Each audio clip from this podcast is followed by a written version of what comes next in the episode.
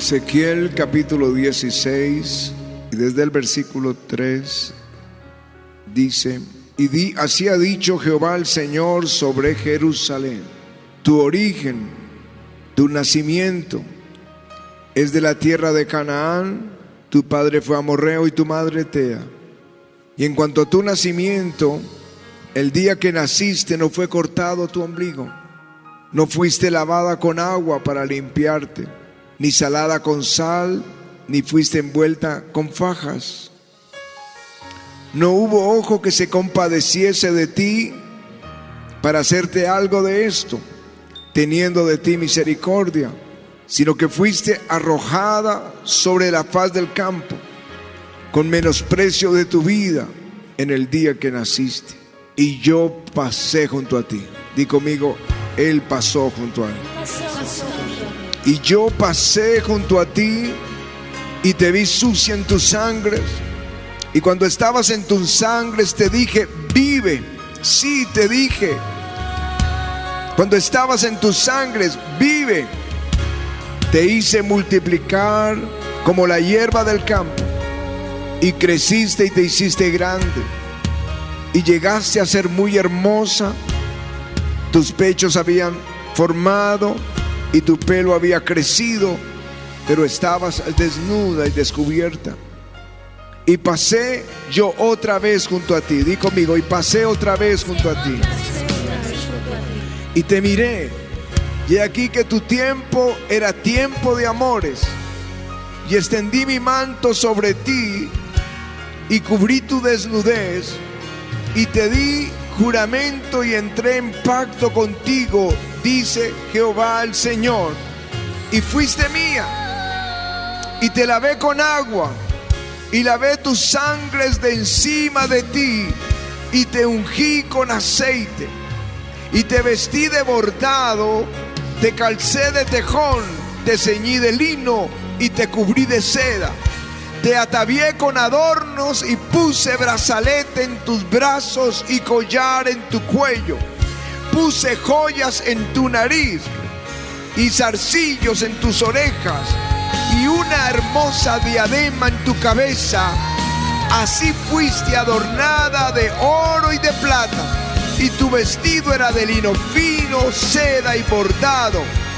Comiste flor de trigo, miel y aceite, y fuiste hermoseada en extremo, y prosperaste hasta llegar a reinar.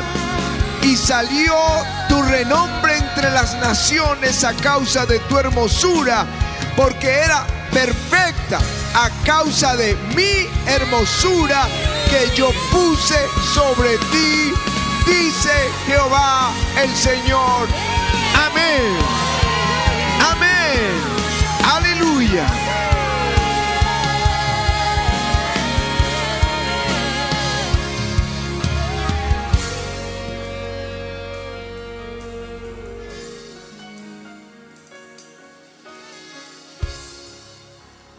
Evan Roberts, el avivador de Gales, a principios del siglo XX, él decía esto, tres personas iguales hay en la Trinidad. Adoramos al Padre, adoramos al Hijo. ¿Por qué no adoramos al Espíritu? son iguales. Lo hemos contristado. Él es la llave del avivamiento. Amén. Para mí, tremenda frase. Amén. Aleluya. Y eso fue lo que pasó a finales del año 92. Que el Espíritu Santo comenzó conmigo continuó con mi esposa y luego con todos en el avivamiento. Entender esto. La primera vez que entendí que yo podía hablarle a Él. Estoy diciéndoles que hacia atrás jamás lo había oído. Ni había escuchado predicador alguno que lo dijera. Que podía hablarle a Él Cuando comencé a hacerlo, cambió todo lo que hoy es nuestra vida. Ese cambio se notó. No fue algo como allá privado. Se notó inmediatamente como cuando una joven eh, consigue su novio. Uno lo puede notar, está alegre, se, se, arregla, está más bonita, es más extrovertida, es, cambió su mundo, floreció su mundo, porque ahora tiene el amor de su vida. Se notaba que había pasado algo en mi vida de oración. Esa cercanía con el Espíritu Santo, la lectura de la Biblia, que, que ahora era como comenzar de nuevo el estudio de la escritura, mi pasión por él. Encontré lo que había predicado, lo que había enseñado, encontré su presencia. Algo que solamente le había sentido cuando alguien realmente lleno del Espíritu Santo y ungido profetizaba. Podíamos sentir su presencia en ese momento y no más. Pero ahora hay una presencia continua del Espíritu Santo como esta noche aquí lo hemos sentido en el avivamiento. Su poder, la amistad con Él, Él estaba ahí. Lo que pasó ya el 28 de febrero, domingo del año 93, lo que hizo diferente el sermón de esa mañana es decirles esto, que estas palabras de Evan Roberts eran ahora una realidad para mí. Era hablarles de que si adoramos al Padre y adoramos al Hijo, ¿por qué no adoramos al Espíritu Santo? Si le hablamos al Padre y al Hijo, ¿por qué no le hablamos al Espíritu Santo? Ciertamente nuestra oración tiene un orden sensato. Oramos al Padre como nos lo enseñó Jesús en el nombre del Hijo, pero lo hacemos en el Espíritu Santo. Lo hacemos con Él. Él es nuestro amigo que nos enseña cómo orar. Bueno, yo lo estaba compartiendo cuando el Espíritu Santo entró a ese lugar y lo cambió todo. Lo cambió todo. Le dio rumbo, le dio sentido, le dio dirección al ministerio. Y comenzaron todos a notarlo. Yo creo que los que, pocos que estaban ahí, que todavía están acá, recuerdan ese día, todo cambió. Porque comenzaron en breve los milagros, las sanidades, la gente a venir, los pastores a venir. Y como dijo Patti al comenzar, el cambio como canguros de una sede a otra, a otra, hasta llegar aquí al Centro Mundial del Ayudamiento. En la obra del Espíritu Santo. Yo no sé por qué él, ligó mi vida al Espíritu Santo desde que era niño. Estaba recibiendo educación en un colegio católico y a los ocho años iban a traer el obispo para confirmar a los niños. Confirmar era que cuando uno, cuando uno entiende un poquito la iglesia católica es lo que nosotros vivimos, pero para ellos es un ritual. Es decir, la primera comunión es la primera vez que tú tienes comunión con Jesús. Lo que hoy nosotros sabemos que cuando entregamos nuestra vida a Jesús y Él viene a nuestro corazón y nos hace una nueva persona. Pero la confirmación es, era que el Espíritu Santo venía sobre los niños. Cuando el, el obispo le daba la palmada, porque yo creo que eso tiene su base en Hechos capítulo 8 cuando Felipe ganó Samaria para Cristo, pero no había venido el Espíritu Santo. Entonces llamaron a Pedro y a Juan y ellos vinieron y pusieron las manos sobre todos y recibieron el Espíritu Santo. Y yo creo que es la razón por la que mandan un obispo para que... Y, yo estaba con una expectativa gigante. Piensen en un niño de ocho años que le dicen que va a recibir el Espíritu Santo y ver la fila de niños y al obispo poniendo las manos sobre cada uno de ellos y cuando puso la mano sobre mí y pasó, yo, yo me sentí decepcionado porque una cosa es un ritual y otra cosa es una realidad. Luego recibí el bautismo del Espíritu cuando me convertí y luego prediqué mi primer sermón en una casa, en un apartamento, sobre el Espíritu Santo. No sabía lo que iba Dios a hacer en el futuro, solo sé que fue lo que sentí predicar en mi primer sermón, ¿te acuerdas, amor? Y cuando estaba predicando y se paró una mujer, una anciana, y empieza a profetizarme, yo literalmente me sentí conectado a la corriente, yo como si, como si estuviera 120 voltos o, más ahí vibrando todo mi cuerpo mientras ella hablaba. Yo veo a los, al, hermano Ricardo, que no era pastor, dijo así al hermano Ricardo y a la hermana Patricia. Yo los veo que van y una multitud grande con un mensaje precioso y dos ángeles gigantes a su alrededor y una paloma blanca volando sobre ellos. Yo sé quién es esa paloma blanca. Es el Espíritu Santo.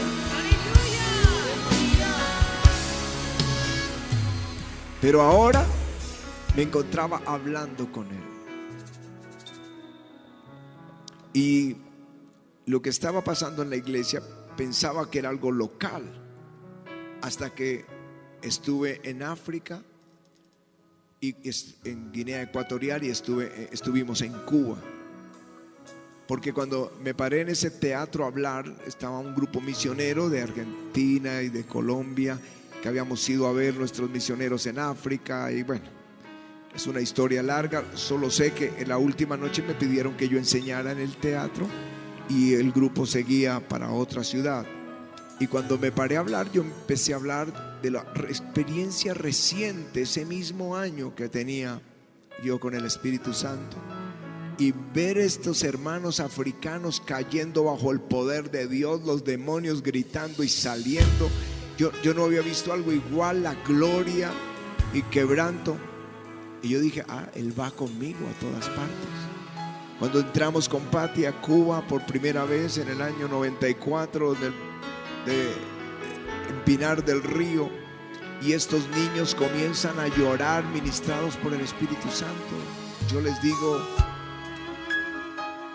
yo aprendí algo nuevo, que es la razón por la que vamos a, otras naciones. ¿Por qué habríamos de ir a otro lugar?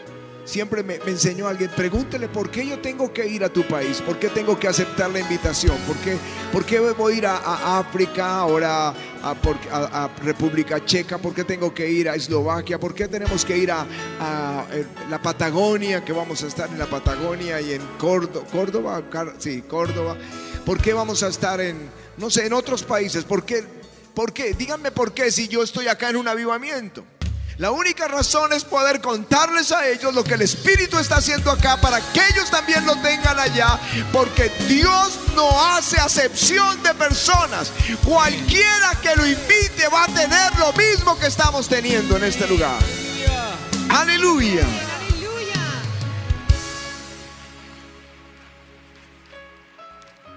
Ahora les comparto esto. Porque el texto que leí es mi oración esta noche. La escritura dice, yo pasé junto a ti y te vi sucia en tus sangres. Y cuando estabas en tus sangres te dije, vive. Sí, yo te dije, vive. Cuando estabas en tu sangre te hice multiplicar como la hierba Creciste, te hiciste grande, llegaste a ser muy hermosa, tus pechos habían formado, tu pelo había crecido, pero estabas desnuda y descubierta. Y pasé otra vez junto a ti. Y te miré y aquí que tu tiempo era de amores, era extendí mi manto sobre ti, cubrí tu desnudez, te di juramento, entré en pacto contigo, dice Jehová el Señor, y fuiste mía. Y engrandeció él, la engrandeció, la hizo famosa entre las naciones por causa de su hermosura. Y esta es mi oración. Pasa junto a mí otra vez. Pasa junto a mí otra vez. Espíritu Santo, pasa junto a mí otra vez. Si la primera vez que pasaste, encendiste este avivamiento, yo te pido hoy pasa una vez más junto a mí, porque yo sé que tú harás cosas gloriosas. Tú convertiste este desierto en un campo fértil. Pasa una vez más y convierte el campo fértil en un gran bosque.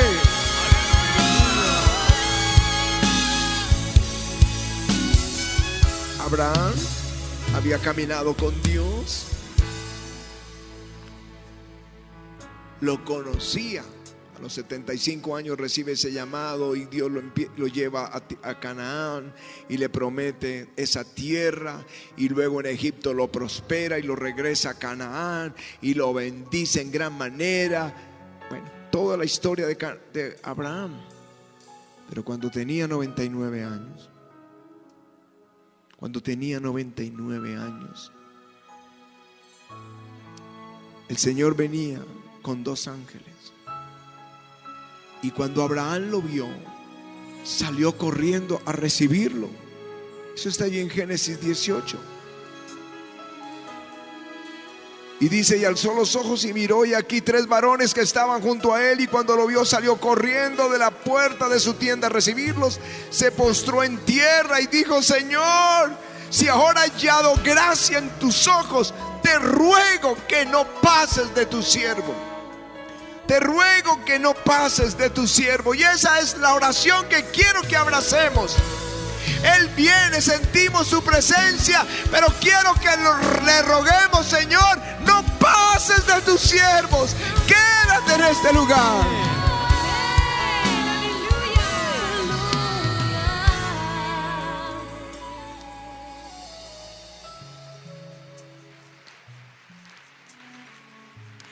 Y eso hizo que en ese momento Dios le prometiera que ahora, ya no en mucho tiempo, sino en un año, vas a tener tu bebé, el de la promesa. Si Él pasa, la promesa se activa. Le mostró el juicio que iba a dar contra Sodoma y Gomorra y tuvo una conversación intercesora. Y luego en Isaías llama a Abraham, mi amigo. Yo quiero que Él pase otra vez sobre este lugar. No pases de largo, Señor.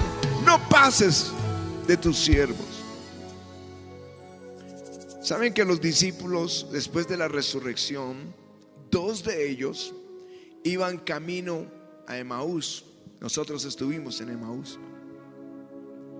Y cuando ellos estaban llegando a Emaús, en el camino, Jesús, resucitado ya, se puso a hablar con ellos, pero ellos no lo reconocieron porque Dios puso un velo sobre sus ojos.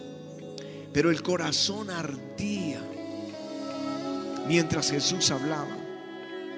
El asunto que me, gusta del texto de Maús, de los discípulos camino de Maús, es que cuando llegaron a, a Emaús, dice la escritura, mas ellos le obligaron a quedarse, diciendo, quédate con nosotros porque se hace tarde y el día ya ha declinado. Entró pues a quedarse con ellos y aconteció que estando sentados a la mesa con ellos, tomó pan, lo bendijo, lo partió, entonces le fueron abiertos los ojos y le reconocieron. Mas él desapareció de su vista y se decían el uno al otro, ¿no ardía nuestro corazón en nosotros mientras nos hablaban el camino y cuando nos abría las escrituras? A mí me gusta esto porque dice, lo obligaron a quedarse. Yo no sé cuando tú lees la Biblia qué pasa cuando el Señor toca tu vida. Cuando estás leyendo y un pasaje hace arder tu corazón. Te voy a decir lo que tienes que hacer. Lo que estos discípulos hicieron. Señor, quédate. Él está hablándote. Tú no tienes, tú tienes un velo y no sabes que tu corazón arde porque el Espíritu Santo te está hablando. Ahí es cuando tienes que decir, quédate Señor, sígueme enseñando la palabra. Estos discípulos lo obligaron y la escritura dice que ellos regresaron gritando, hemos visto al Señor, hemos visto al Señor.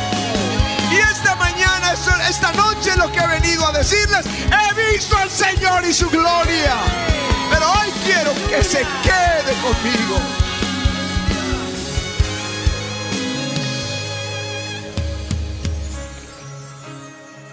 Voy a darle dos ilustraciones bíblicas más. Los discípulos estaban en la barca y había una terrible tormenta.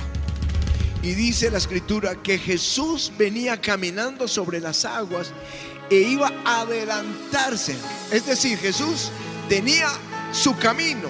Ellos en la tormenta y Jesús su camino. Pero gritaron de tal manera que Jesús dijo, no teman, soy yo. Y vino a la barca y se calmó la tormenta. Y llegaron ahí mismo a la orilla. Y ellos vieron la gloria de Dios. Yo no sé si es necesario gritar, pero yo quiero que Él venga a mi barca, que pase y se quede junto a mí y calme mis tormentas, me lleve a la orilla y conozca yo que Él es poderoso. Pasa otra vez, Señor.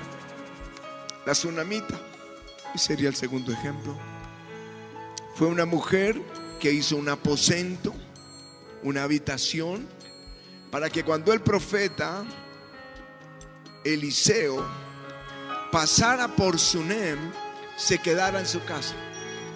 Eso se llama forzarlo, forzarlo. Porque si le dicen a uno, cuando va uno a ministrar, le dicen, no, pero le tenemos una habitación ya lista, preparada, la organizamos, la pintamos, pues ya uno se siente comprometido, ya no va a ir a otro lado, sino donde le prepararon. Eso lo hizo ella, lo, lo forzó. Y resultado fue que le profetizó un bebé, Dios le regaló el bebé, el niño creció, pero el niño murió. Y ella puso el niño en el aposento y fue a donde estaba el profeta. Y el texto dice que ella se aferró a los pies de él. Dice, luego que llegó donde estaba el varón de Dios, se fue a buscarlo, se asió a sus pies. Y se, se asió, no, no, no lo soltó. Vive tu alma que no te dejaré. Su niño estaba muerto, estaba en el aposento que había hecho. Y ella se botó a los pies del profeta y le dijo, vive Jehová, que no te dejaré. Si hay una oración aquí así, yo les aseguro que el Espíritu Santo se va a quedar ahí. Que Él se va a quedar. Él va a resucitar tus sueños. Él va a resucitar lo que está muerto. Lo hizo volver. La escritura dice que lo hizo volver y resucitarle su niño. Ahora, el texto, el texto de mis que leímos hoy es mi historia. Mi familia estaba en el Señor, yo estaba apartado. Y como todos los creyentes queremos que nuestra familia se convierta, insistentemente querían invitarnos y no, yo rehuía, me escondía. Pero por fin nos convertimos, Pati y yo, y fuimos a la iglesia. Yo no sé qué haces tú cuando tu familiar por fin viene. Está uno pendiente, ahí de reojo mirando qué cara hace. Cuando hacen el llamado de salvación, si lo ve quebrantado, si lo ve tocado, uno está dando gracias, está intercediendo. Eso es lo que hacemos. Eso es lo que haría cualquier cristiano. Pero eso no hicieron con nosotros. Se enojaron porque nos convertimos y vinimos al servicio. Y cuando salían todos y nos veían, se iban por otro pasillo. ¿Por qué, Señor? El pastor empezó a orar por las personas para liberación porque había un ministerio de liberación naciente ahí. Y nadie le ayudaba. Y Pati y yo nos pusimos detrás como hacen los sugieres. Y alguien cayó en la liberación bajo el poder de Dios y Patti con mucho cariño y cuidado la acostó a la señora para que no se golpeara la cabeza. Y vino alguien y la insultó, ¿por qué usted está orando? ¿Quién le ha dado permiso? Y dijo, yo no estaba orando, el pastor me pidió ayuda. El pastor no se dio cuenta porque él siguió orando. Pero al día siguiente reunió un grupo, nos reunió ahí y qué tremenda reprimenda porque uno de ustedes estaba orando. No, ella nunca estaba orando. Los copastores sí que nos resistían duro. No entendíamos por qué, pero yo leo este texto y digo, cuando naciste nadie tuvo cuidado de ti, estabas en tu sangre, nadie cortó tu ombligo, pero yo pasé junto a ti. Yo pasé junto a ti, te lavé, te limpié y creciste y te hiciste grande. Y pasé una vez más. Otra vez pasé junto a ti, otra vez. Y esa es mi palabra que tengo en mi espíritu. Otra vez pasé. Y eso fue lo que pasó en febrero 28 del 92, del 93. Eso fue. Él pasó otra vez y nos vistió y nos adornó y nos hizo multiplicar. Y hoy somos una iglesia llena de su gloria. Mi oración es pasa junto a mí otra vez. Porque veremos tus maravillas. Seremos saciados de tu bien. Los sueños resucitarán. Las tormentas se enmudecerán. La salvación será grande. Yo le digo hoy al avivamiento, forcémoslo para que Él pase otra vez. Porque Él tiene el poder de volver el desierto en estanques de agua y la tierra seca en manantiales. Él es, Él es la llave del avivamiento.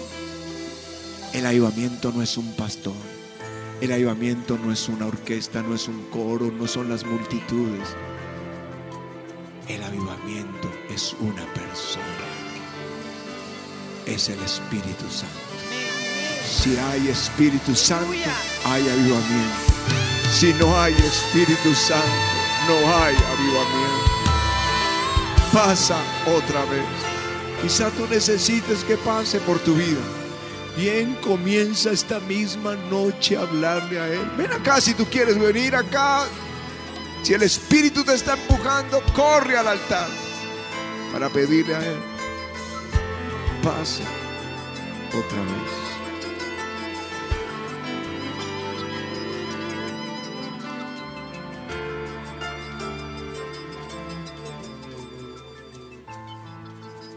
Este coro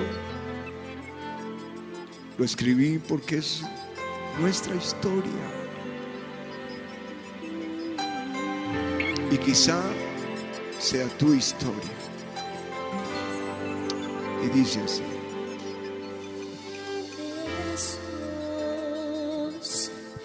Como vasija destrozada en la arena estaba yo. Ahí estaba yo. Ahí estaba yo, condenado. Con desprecio me miraba. Desprecio me miraban todos a mi alrededor, todos a mi alrededor.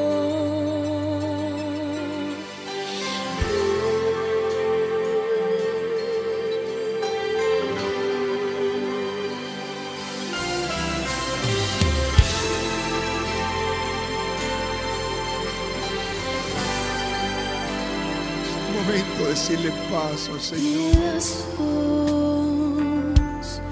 Como vasija destrozada en la arena estaba yo, Ahí estaba yo. ahí estaba yo, Condenado. condenado, con desprecio me miraban todos a mi todos a mi alrededor. Pero tú me amaste y recogiste mis pedazos. Y yo vi tu luz.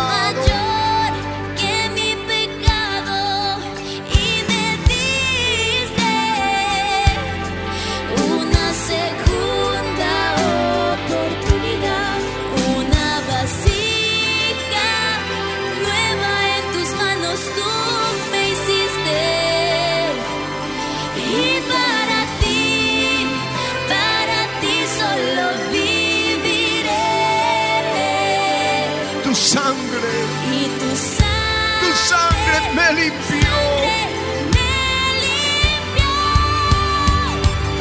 y volví a ver tu gloria en luz. y a ver tu gloria en luz. Encendiste en llamas tú mi corazón.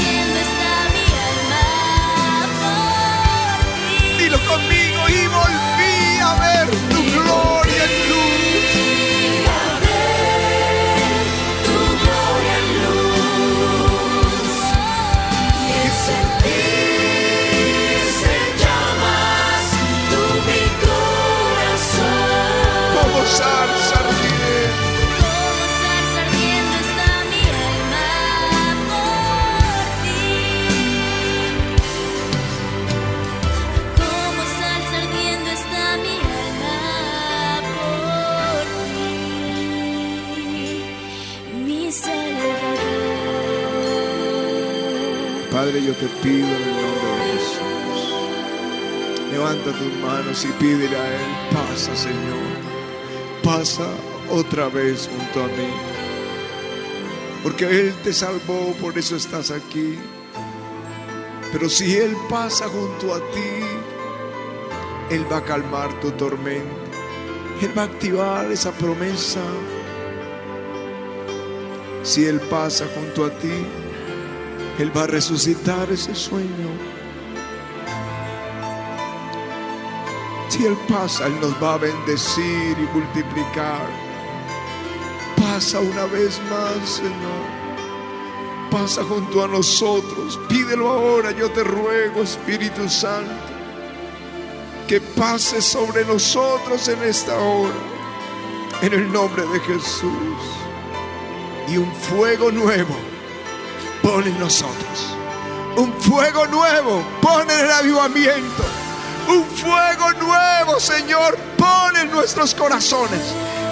Vamos, pide ese fuego nuevo.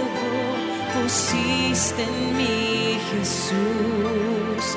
Mi corazón. corazón volvió a arder por ti. Pide un fuego nuevo.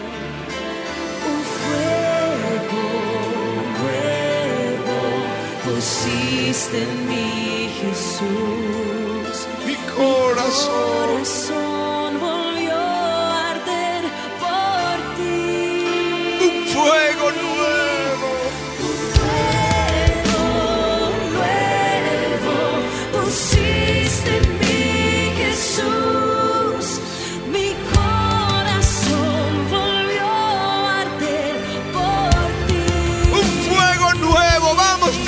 todos.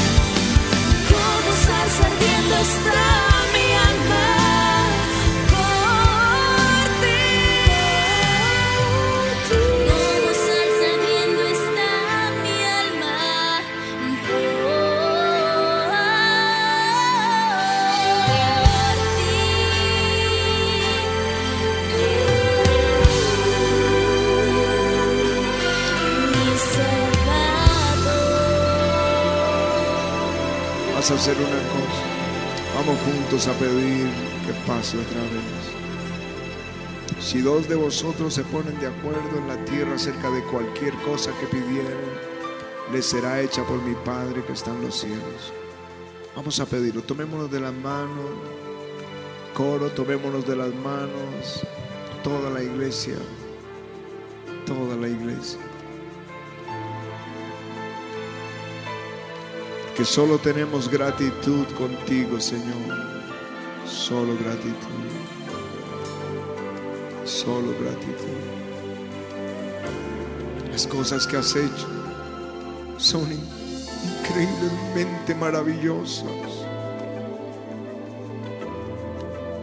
Pero aún, Señor, queremos. Pasa otra vez. Pasa otra vez, te lo pedimos de acuerdo, Señor. Pasa entre nosotros otra vez. Quédate aquí, en el nombre de Jesús. Levanta tus manos al cielo.